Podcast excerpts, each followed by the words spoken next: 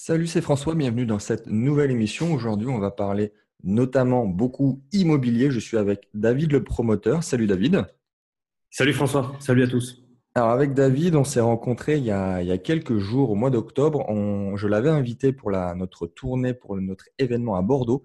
Donc on a beaucoup discuté. On a fini, euh, je crois, à 2 heures du matin, euh, tard la nuit. on a beaucoup discuté. Donc je l'ai invité. Vous allez voir, c'est, euh, ça va être super intéressant. Il a un profil super intéressant. Je vais le laisser se présenter. David, en 30 secondes, ton parcours, qu'est-ce que tu fais aujourd'hui et comment tu en es arrivé là?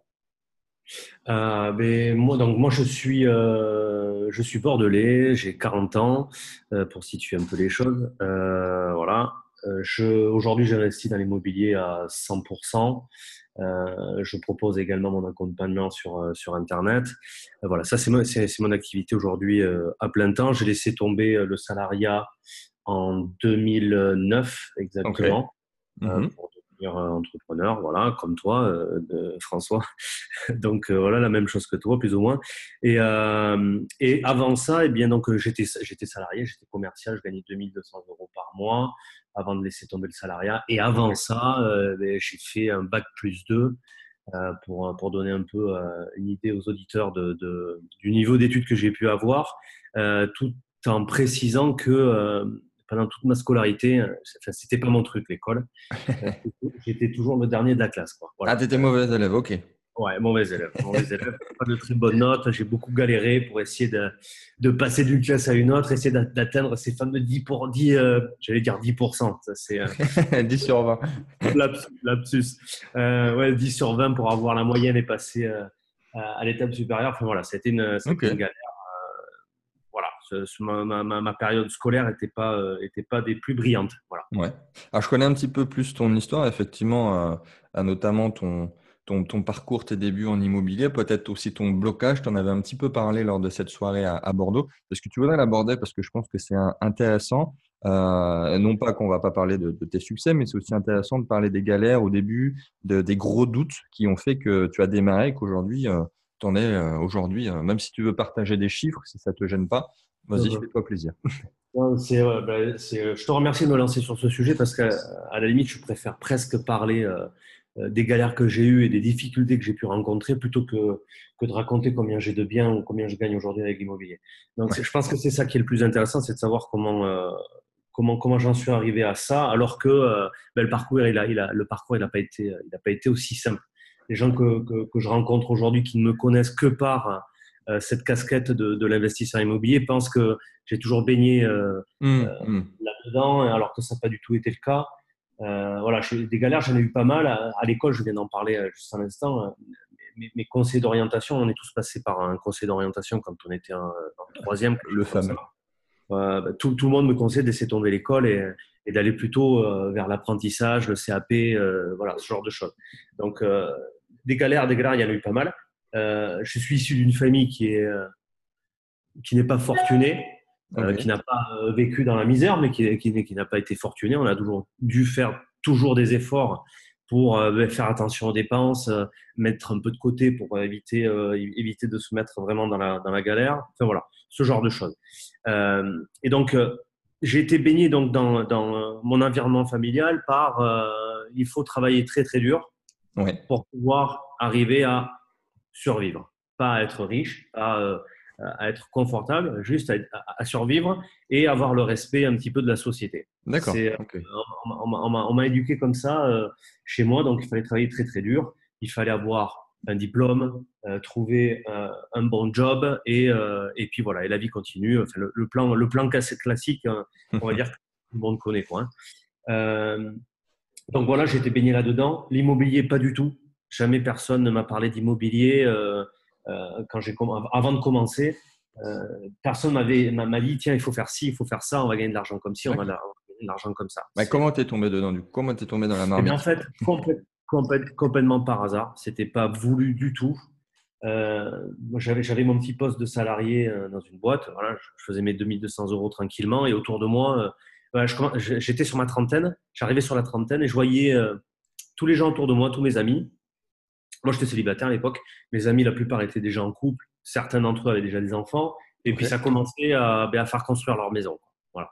Euh, c'est tombé des appartements en location et, euh, et on, on, devenait propriétaire de sa résidence principale. Non, bah, pour une maison individuelle, parce que là, à Bordeaux, c'est relativement résidentiel. Dès qu'on dès qu'on sort de, de, la location, on sort du centre-ville et on va plutôt euh, chercher à vivre dans une maison autour de Bordeaux. Voilà.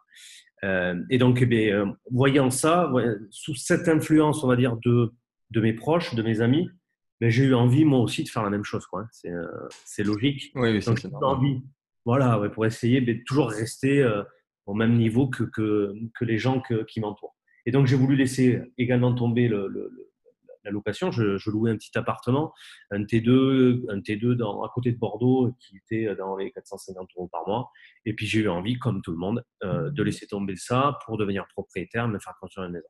Voilà. Je suis arrivé dans l'immobilier par le besoin de d'être propriétaire de ma résidence principale, de ma, de, de ma maison individuelle. D'accord, c'est intéressant. Ouais. ouais. Et donc, eh c'est là où ont commencé les difficultés parce qu'à l'époque, je gagnais 2200 euros.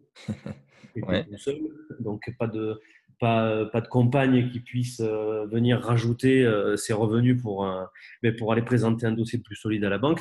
Et du coup, quand, euh, quand j'ai monté mon projet, euh, je connaissais absolument rien à l'immobilier et je ne connaissais, ouais. connaissais, encore moins comment fonctionnaient les banques.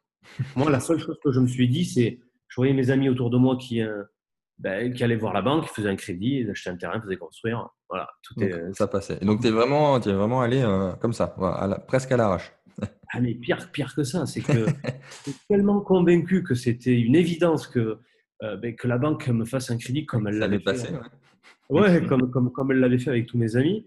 Parce qu'on n'avait pas forcément de différence en termes de salaire, euh, en termes de salaire, en termes de, de, de, niveau social ou de poste, euh, en termes de, de, salariat. Donc je me suis dit, il n'y a aucune raison que, que, moi je ne puisse pas le faire.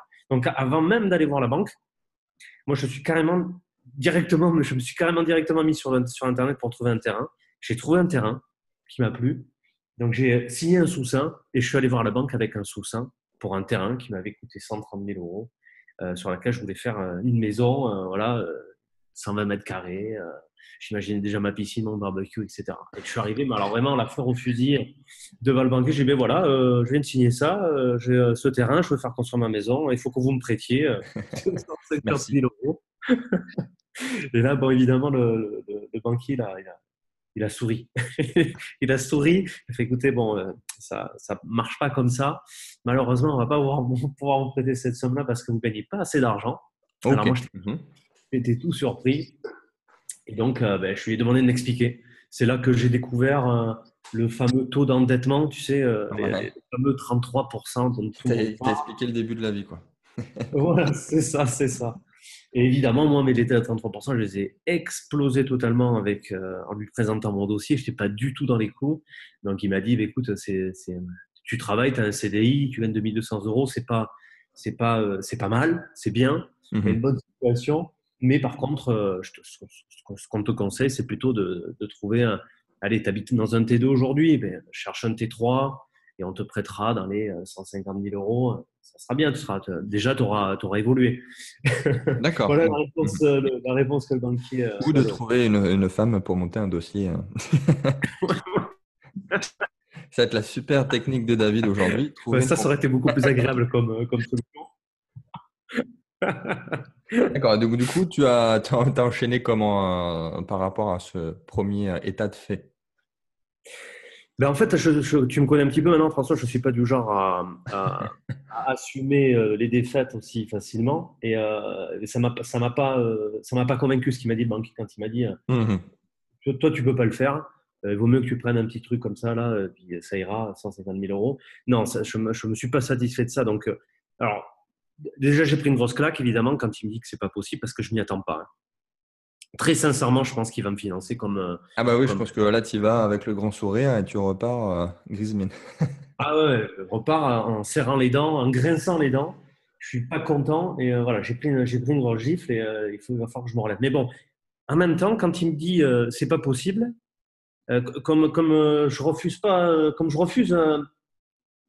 Je refuse que, que, que, le, que, le, gars il me dise non, en fait. Je veux ouais. lui poser toutes les questions j'ai besoin de comprendre en fait. Il me dit non, j'ai absolument besoin de comprendre pour pouvoir euh, faire le deuil de, cet échec que je viens de, subir. Donc, je lui pose toutes les questions mmh pour savoir pour quelles raisons il ne me prête pas, en fait. Et là, il va, tout m'expliquer. Il va me dire, ben voilà, votre taux d'entêtement, il explose. On ne peut pas aller au-dessus de, au-dessus de 33-34%. Euh, ça, c'est ce qu'il me dit à l'époque. On sait, toi et moi, que dans d'autres, avec d'autres profils et d'autres, on peut aller bien plus haut. Mais... Tu été toujours en contact avec lui, d'ailleurs ou... Avec ce banquier? Ouais. Non, non, non, non, non. D'accord. C'est fini. Il voit dix ans après le. Il t'a bien expliqué, dix ans après, c'est plus la même. non, non, non, non, non. non Aujourd'hui, c'est plutôt les, les, euh, les, banquiers qui, euh, qui, qui, font de l'œil pour, euh, pour plutôt que je rapatrie mes actifs chez eux. C'est plus, c'est plus pareil. Mais à l'époque, c'était pas du tout ça. il a fallu que je me batte avec ça. Euh, mais le, point positif, c'est que voilà, j'ai eu ce réflexe de lui demander pourquoi euh, il voulait pas me prêter. Il m'a tout expliqué. Et du coup, ben, je suis reparti en ayant ben, toutes mes explications. Je comprenais tout à fait qu'il ne me prête pas. C'était logique qu'il ne me prête pas. Hein. Je ne rentrais pas du tout dans le cadre de la banque. Oui, avec le recul. Voilà, avec le recul, je comprends qu'il ne m'ait pas, pas prêté. Mais comme je ne lâche pas l'affaire aussi facilement, quand je suis rentré chez moi, en fait, je me suis dit, ce, ce terrain, il est magnifique et puis, et puis, de toute façon, je ne peux pas dire aux gens autour de moi, euh, ben, finalement, euh, je vous avais dit que j'allais faire construire ma maison, et puis euh, ben, en fait, je ne le fais pas parce que la banque ne veut pas me prêter. Ce n'était pas possible pour moi. Mon orgueil et mon, tu vois ce que je veux dire, et mon ego m'empêchaient de. Mais tant mieux. Et, tant mieux parce que du coup, derrière, j'ai trouvé une solution qui m'a permis justement eh bien, de, de, de, franchir, de franchir cette étape.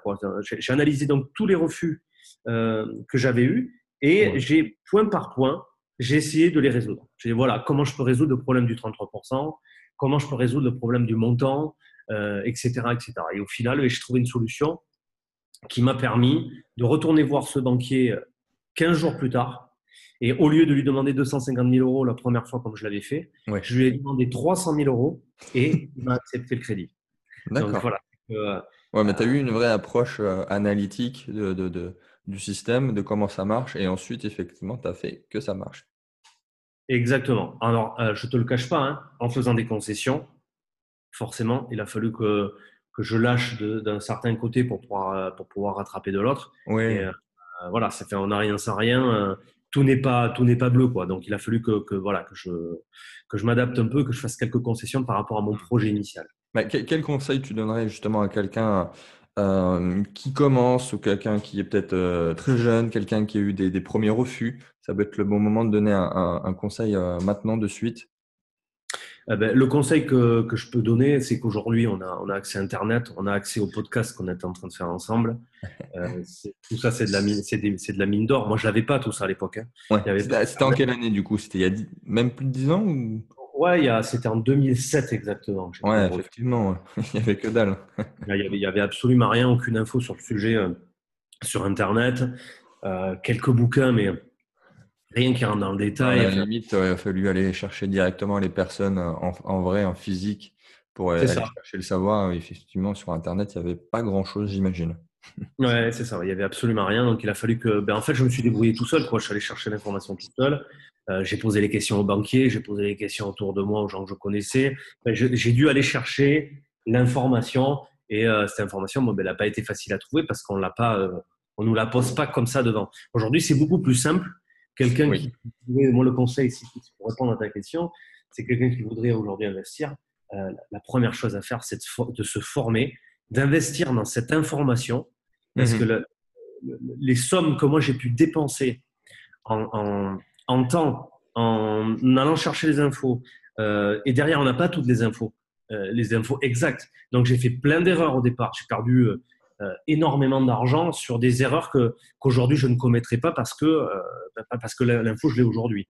Et en fait, toutes ces erreurs et tout cet argent que j'ai pu perdre, ben on peut on peut facilement aujourd'hui l'économiser en, s'informant facilement par le biais de par le biais d'internet, par le biais des bouquins. voilà, il y a plein de formes plein de solutions, les séminaires également. Euh, il y a plein, il y a plein de solutions aujourd'hui pour, pour aller chercher l'information à moindre coût et, mmh. euh, et, et, que ça rapporte le maximum derrière. Donc, c'est ce que j'appelle moi un investissement, en fait. Ah ben c'est certain. Après, on va, on va se former, mais sans rentrer non plus dans le, dans le syndrome de, de vouloir absolument tout maîtriser dans le détail pour se lancer. Sinon, on passe pas du tout à l'action. On va passer, on va mettre 5-10 ans avant de se lancer. Et ça, je le vois aussi. C'est-à-dire qu'il y a des personnes qui vont qui, qui, tombent dans l'extrême. Justement, elles vont se former, trop se former, elles vont prendre X formations, X séminaires, elles n'ont toujours pas un seul bien immobilier. Tu vois je suis d'accord avec toi. Alors qu'aujourd'hui aussi, ce qui pourrait être sympa, et, je le vois aussi par rapport à, moi et à mon propre recul aussi de formateur, c'est que euh, l'accompagnement, mais vraiment dans une forme euh, vraiment euh, pas à pas, où on a la réponse à, nos questions en direct, où on prend la personne par la main, et pas seulement une formation assez distante. À ce moment-là, la personne, elle va vraiment passer à l'action, et je pense que ça vaut tout l'or du monde. Je suis complètement d'accord avec toi. D'ailleurs, les membres de ma formation euh, concernant cette opération dont je parlais tout à l'heure, euh, quand je les ai au téléphone ou qui m'envoient des mails, ils me disent tous, euh, en fait, jamais j'aurais fait ce type d'opération parce que ça me paraissait compliqué, risqué, je ne le maîtrisais pas du tout. Et en fait, en voyant la formation, je me suis rendu compte que finalement, c'était pas si difficile, mais la formation m'a permis d'avoir ces informations qui m'ont donné une confiance en moi et qui m'ont permis de passer à l'action. Donc, je rejoins complètement ce que tu étais en train de dire. C'est qu'à un moment donné, il faut mettre le focus sur euh, une stratégie, sur un investissement particulier, aller chercher l'information qu'on a besoin sur, un, sur cet investissement-là. Et le fait d'avoir cette information, d'avoir cette connaissance qu'on vient d'apprendre, eh ben, en fait, nous rassure, elle nous met en confiance. Et, et derrière, ce qu'il faut, c'est tout de suite implémenter et passer à l'action, comme tu dis. Parce que sinon, euh, se former euh, Bon, jamais ah bah, passer à l'action, ça sert à rien du tout. Quoi. Ça, c'est, exactement ça. C'est-à-dire que même, ah, tu as, dû forcément euh, en voir passer comme ça des personnes, mais où effectivement, elles n'ont rien fait pendant assez longtemps. Il suffit de leur dire euh, de valider ou pas leur bien, c'est-à-dire qu'elles ont fait elles-mêmes leur recherche, elles ont fait elles-mêmes le travail, de valider ou pas le bien. Et c'est le, le, petit détail qui fait que, OK, ça y est, elles y vont. Parce que si elles étaient toutes seules, elles ne le feront pas. C'est ça. C'est ça. C'est, en fait, c'est toute une question de de, motivation, de motivation et de confiance en soi. Et ça passe par le fait d'avoir euh, euh, l'information qui nous rassure. Moi, je ne connais pas ce domaine-là. Je te prends l'exemple hors, immobilier, par exemple, la bourse. Moi, j'y connais rien en bourse. Euh, j'y mets pas les pieds parce que j'y connais rien. Euh, mais demain, j'ai la bonne information sur, par exemple, les crypto-monnaies, ou un peu plus maîtriser le sujet parce que je viens d'avoir l'information bon, ben là, je risque d'y de, de, aller beaucoup plus facilement parce mmh. que je sais comment ça marche, je sais comment ça fonctionne. Donc voilà, et, en fait, ça, sécurise. Et je pense que c'est la même chose pour l'immobilier et pour tout autre investissement d'ailleurs. C'est qu'à partir du moment où on a reçu l'information, même si l'information elle ne pas, euh, va pas dans le détail profond du truc, le fait déjà d'avoir de la chose plus claire, d'avoir une vision claire de l'investissement de qu'on veut faire, nous permet de passer plus facilement à l'action. C'est ça, ça qui est bah, sur, le, sur la formation, le fait d'avoir du, du, savoir, comme ça, j'ai une théorie que j'appelle ça la théorie des 70%. C'est euh, il faut maîtriser à peu près 70% du sujet pour se lancer à l'action. Parce qu'en dessous de 70, ça veut dire que tu ne maîtrises pas assez. C'est-à-dire que si tu maîtrises que 50%, c'est pas assez, euh, tu vas faire des erreurs. Mais si tu vas aller systématiquement aller chercher le je dois maîtriser 90, 95, 99% du sujet, bah, tu vas perdre aussi beaucoup trop de temps par rapport à ce que ça représente et c'est pas forcément le plus judicieux. Donc voilà, ça peut rassurer certains et avoir ça en tête, ça, ça pourra aider pas mal de personnes, je pense. De toute façon, euh, je te, je te rejoins parfaitement sur, sur ça parce que de toute façon, on n'a jamais tous les paramètres à 100%, jamais. Dans aucun, euh, dans, dans aucun investissement. Un investissement, euh, par, euh, par définition, c'est un risque plus ou moins grand, plus ou moins maîtrisé, mais quoi qu'il arrive, c'est un risque. C'est pour ça que ça s'appelle un investissement. Sinon, ça ne serait pas un investissement. C'est ce qui fait la beauté de la chose aussi, on va dire. c'est ce qui fait aussi la beauté de la chose et ce qui rend la chose amusante également. Donc, euh, moi, je sais qu'aujourd'hui, je m'amuse en faisant mes investissements. Ça me, ça me donne une espèce de petite adrénaline comme ça. Je fais un j'aime ça. Donc voilà, c'est ce qui rend la chose, la chose amusante. Je suis d'accord. Voilà, on n'a on a jamais tous les paramètres. On, on va les maîtriser à 80, 90%, 70%, comme toi tu le hmm. dis, mais jamais 100% dans tous les cas. Même un expert d'ailleurs. Même un expert. Ok, bah, super. Aujourd'hui, euh, ton parc immobilier, ça représente quoi? Tu as investi, je sais que tu as investi aussi à l'étranger. Est-ce que tu veux en parler globalement? Euh, Oui, je peux en parler globalement. Euh, aujourd'hui, j'ai. alors, quand, à chaque fois qu'on me pose la question, je suis obligé de réfléchir deux secondes parce qu'en fait, je ne tiens pas les, je tiens pas le journal. C'est bon, c'est bon. Quand tu peux plus compter, c'est bon signe. C'est ça. Donc, je sais qu'aujourd'hui, j'ai 12 maisons. Il me reste 12 maisons aujourd'hui que, que j'exploite. Ouais. Euh, dont, euh, donc 12 maisons individuelles que j'ai fait construire. J'ai également 8 appartements euh, que j'ai achetés dans l'ancien. Okay. C'est pas, pas, pas mon investissement fétiche parce que j'en parle très peu, mais, mais j'en ai quand même quelques-uns parce que voilà, je suis pas idiot et je, je, sais aussi qu'il y a d'autres choses que ce que je fais qui peuvent être intéressantes. Donc, euh, je, je, diversifie aussi. Donc j'ai ça, j'ai une maison, euh, une maison au Portugal dans laquelle je suis là actuellement. Je te parle depuis euh, depuis le Portugal aujourd'hui. Ouais. il y a quelques années, j'ai également investi à, à Miami, mais j'ai plus rien aujourd'hui à Miami. J'ai tout revendu. D'accord, donc tu as, essayé le marché floridien. Aujourd'hui, tu es un peu au Portugal. Tu nous avais parlé aussi euh, dans cette petite soirée à Bordeaux de, du marché espagnol. Est-ce que tu veux rapidement en parler si ça peut être intéressant? Oui, euh, ben, j'y étais hier justement en Espagne pour aller voir, euh, pour aller voir un, projet. Euh, Aujourd'hui, enfin, je ne sais pas si la, plupart des gens ont certainement déjà entendu parler de ce qui s'était passé en Floride, des opportunités euh, sur l'immobilier en Floride juste après la crise. Ouais. Les, biens, les, biens, les biens avaient craché en dessous des, en dessous des 50% de leur valeur, voire même plus. ceux qui ont acheté derrière, quand, quand ça s'est écroulé, aujourd'hui, ils ont gagné beaucoup d'argent parce que ça c'est remonté euh, au, niveau de, au niveau des prix d'avant-crise. Donc euh, voilà, tous ceux qui ont acheté juste après la crise ont gagné beaucoup d'argent. Et il y a eu une fenêtre de tir en fait en Floride euh, qui était entre 2010, 2010-2013. Moi j'ai acheté en 2013 le bien que j'avais acheté en, Floride. Ouais. mais on était sur la fin de cette vague-là. Et puis bon, ça s'est su, les gens ont commencé à investir, le marché a remonté, etc. Et cette fenêtre, elle s'est réduite pour, pour s'éteindre. Euh, la chose est que aujourd'hui, je remarque moi qu'il y a cette euh, similitude avec la Floride à l'époque de 2010-2013 euh, qui est en train de se passer en Espagne actuellement. Donc en Espagne, enfin jusqu'à maintenant, quand on traversait l'Espagne, on voyait vraiment des, des immeubles complètement à l'abandon qui étaient qui avaient été en, en, démarrage de construction et qui se sont arrêtés pour la crise. Et c'est resté comme ça à l'abandon pendant des années. Et aujourd'hui, on revoit les grues réapparaître sur, sur ces anciens chantiers qui sont repris et qui, et qui avancent. Et aujourd'hui, voilà, en Espagne, le, marché reprend euh, vraiment et euh, tous les paramètres sont ouverts. Et, euh, et, je pense que dans les deux, trois prochaines années, il va y avoir de grosses augmentations de prix parce qu'aujourd'hui, en Espagne, les prix pour acheter l'immobilier sont relativement bas, sont restés relativement bas. je te donne un exemple. On peut acheter, on peut acheter sur la côte, la Costa Brava ou la Costa del Sol, on peut acheter des appartements euh, qui, vont tourner aux alentours des 1500-1700 euros, qui sont sur la côte, qui sont prisés, sur lesquels il y a du tourisme. Euh, il y, a vraiment des, des, investissements intéressants à faire, je pense, aujourd'hui euh, en Espagne. Et là, je, m'y intéresse beaucoup. Je suis en train d'étudier le marché. regardez, en fait, où est-ce que, où est que je peux investir, où est-ce que, ça va, où est-ce que ça va générer le plus de, de valeur demain. Ok, bah c'est super intéressant. Merci pour l'explication. Pour ceux qui, qui, ont, qui veulent peut-être tenter le coup, hein, ça sera l'occasion aussi d'étudier le marché espagnol. Euh, David, aujourd'hui, euh, pour toi, est-ce que tu es euh, heureux? Je vais te poser cette question, ça peut sembler bizarre. Est-ce que pour toi, tu as atteint tes objectifs? Et comment tu te vois dans quelques années, peut-être dans, dans 10 ans? Alors moi, je suis heureux dans le sens où j'ai plus cette, cette épée de Damoclès en permanence que j'avais la sensation d'avoir quand j'étais salarié. D'accord. Ouais. Hmm.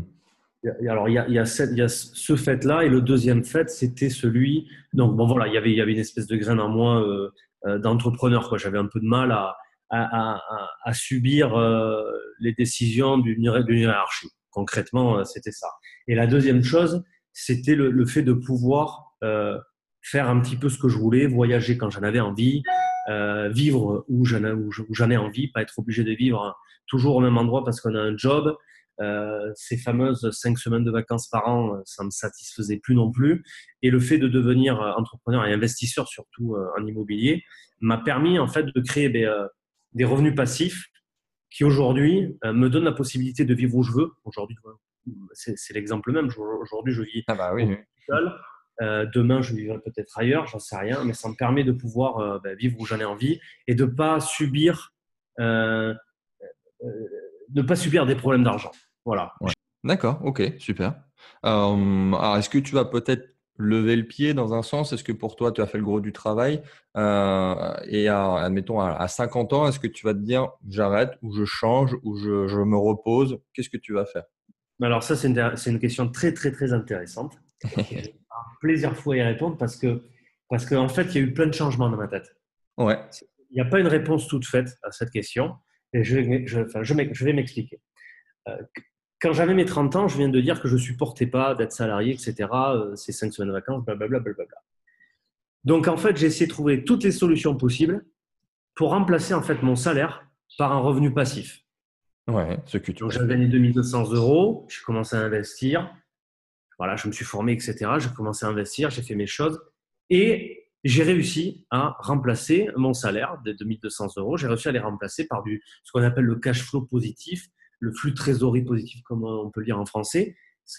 En fait, c'est on investit, ça nous coûte X euros euh, de crédit, par exemple, pour faire un investissement, et euh, il nous reste, une fois que le crédit est, est, est, payé et toutes les charges payées, il nous reste une somme d'argent qui est libre. On en fait ce qu'on veut. Ça, c'est le cash flow. J'ai réussi à créer ce cash flow qui correspondait à mon salaire. Ça, c'était mon premier objectif. J'ai réussi à le faire. Mmh. Donc, j'étais super content. Le truc, c'est qu'une fois que j'en suis arrivé à ça, j'ai arrêté de travailler. Je me suis, euh, je me suis lancé euh, dans l'investissement pur euh, à fond, on va dire. Ouais. Où là, je rencontre d'autres difficultés, mais bon, c'est pas le sujet. Mais j'avais mes, mes 2200 euros. Le problème, c'est que le fait d'avoir arrêté de travailler, ben, les 2200 euros me suffisaient plus parce qu'au lieu de passer 80% de mon temps au boulot. je vais chez moi, soit euh, voyager, soit euh, à faire ceci ou acheter cela. Et les 2200 euros, ils partaient très très vite ensuite. Donc, euh, donc j'aurais pu me dire à ce moment-là, ben voilà, mon objectif est atteint, tranquille, maintenant je lève le pied, je fais plus rien. Mais en fait, ce qui s'est passé, c'est que j'ai été pris par ce virus de, de, l'investissement, de l'entrepreneuriat. Et aujourd'hui, je fais ça parce que, parce que j'aime ça, en fait. Voilà. Euh, j'aime ça, j'adore la sensation que ça, que ça me procure de devoir chercher quelque chose, de le trouver, d'investir et de voir que ça, que ça rapporte de l'argent. Pas parce que ça rapporte de l'argent, mais parce que l'investissement est bon, en fait. Tu vois ce que je veux dire? Et puis ça devient un jeu. Ça devient investissement. Eh bien, euh, le fait de faire ça, en fait, ça m'apporte aujourd'hui une, adrénaline. Enfin, voilà, j'adore ça. Donc, pour répondre à ta question, est-ce que je vais lever le pied? Euh, Je lèverai certainement le pied plus tard. Aujourd'hui, j'ai 40 ans je suis en pleine forme, donc euh, je, Je, suis, euh, je, suis, je suis à 100% en fait sur, euh, sur ça parce que j'adore ça et je risque même d'accélérer encore un petit peu plus sur D'accord. prochain mois et les prochaines années. Et je pense qu'à partir de mes 45, dans 5 ans, là, je commençais à relever le pied et je ferai des petits investissements simplement pour, pour le fun, quoi, pour, pour m'amuser. je m'amuserai à faire quelques investissements à droite à gauche, très certainement à aider, à aider certains certains investisseurs comme euh, un appui euh, pour investir avec eux, pour les aider à investir, des choses comme ça. Des projets que, j'ai comme ça dans la tête pour, euh, pour, la, pour l'avenir.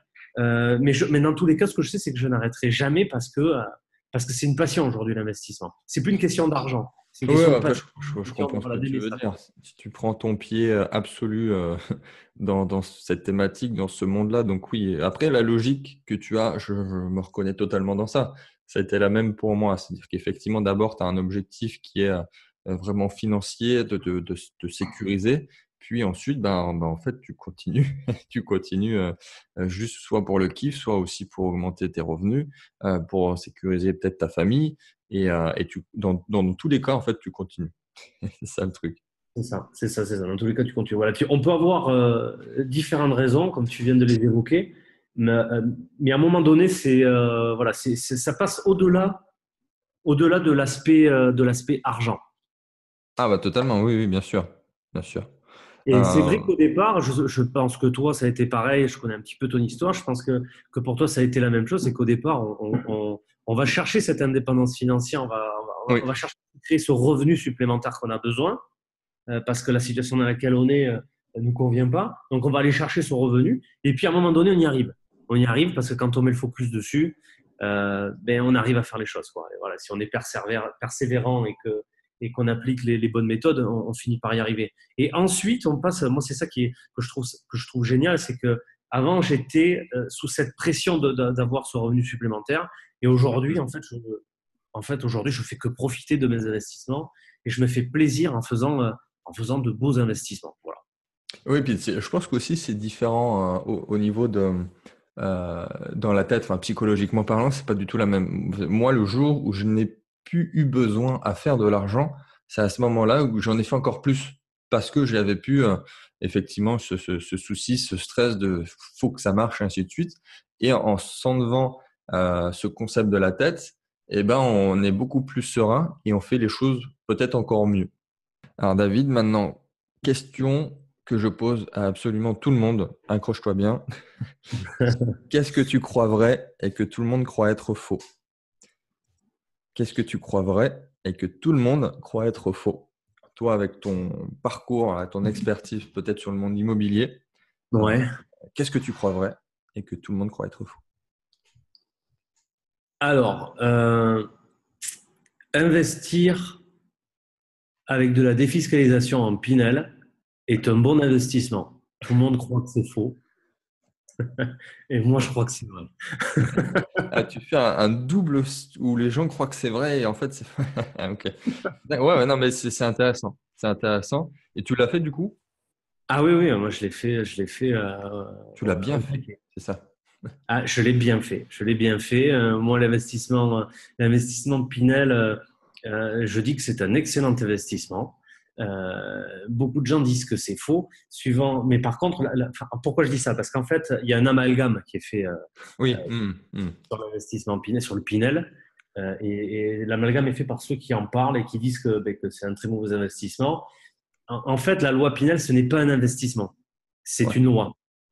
Et, cette loi-là, elle appartient à tous les contribuables, elle a été faite par le gouvernement, c'est une loi fiscale.